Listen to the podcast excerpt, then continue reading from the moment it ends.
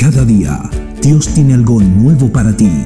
Prepárate a escuchar Semilla de Fe en la voz del pastor George Laguna.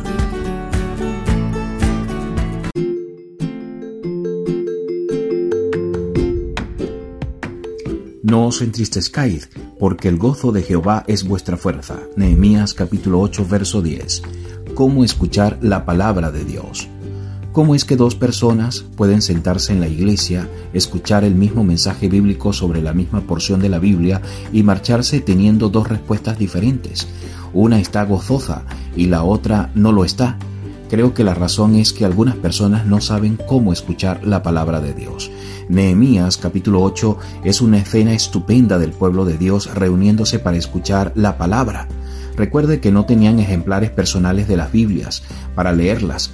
Durante generaciones, los hechos del Génesis hasta Deuteronomio eran transmitidos oralmente de padres a hijos. Además, el pueblo había estado en cautiverio durante muchos años y esta era la primera vez que la mayoría de ellos escuchaban la palabra leída. Imaginen su emoción al escuchar con atención lo que el Señor les decía. Los israelitas tenían hambre de la palabra de Dios. ¿Y usted? ¿Escucha con interés y con mente y corazón y fe expectantes? La duración del periodo de atención de una persona está directamente relacionada con la intensidad de su hambre de algo. Si usted tiene ansias de saber más de Dios, entonces su mente se fijará en lo que Él le está diciendo por medio del pastor, del predicador o de la lectura personal de la Biblia. La verdad es que nada en el mundo es tan importante como lo que el Señor dice.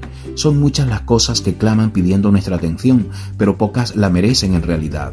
El Señor es digno de nada menos que toda nuestra atención. Él quiere decir algo a cada persona, quiere convertirnos en testimonios vivos de las maravillosas transformaciones y cambios que puede hacer en la vida de aquel que cree. Por eso, cualquiera que escucha la palabra de Dios con un corazón y con una mente abiertos y con fe, recibirá bendición.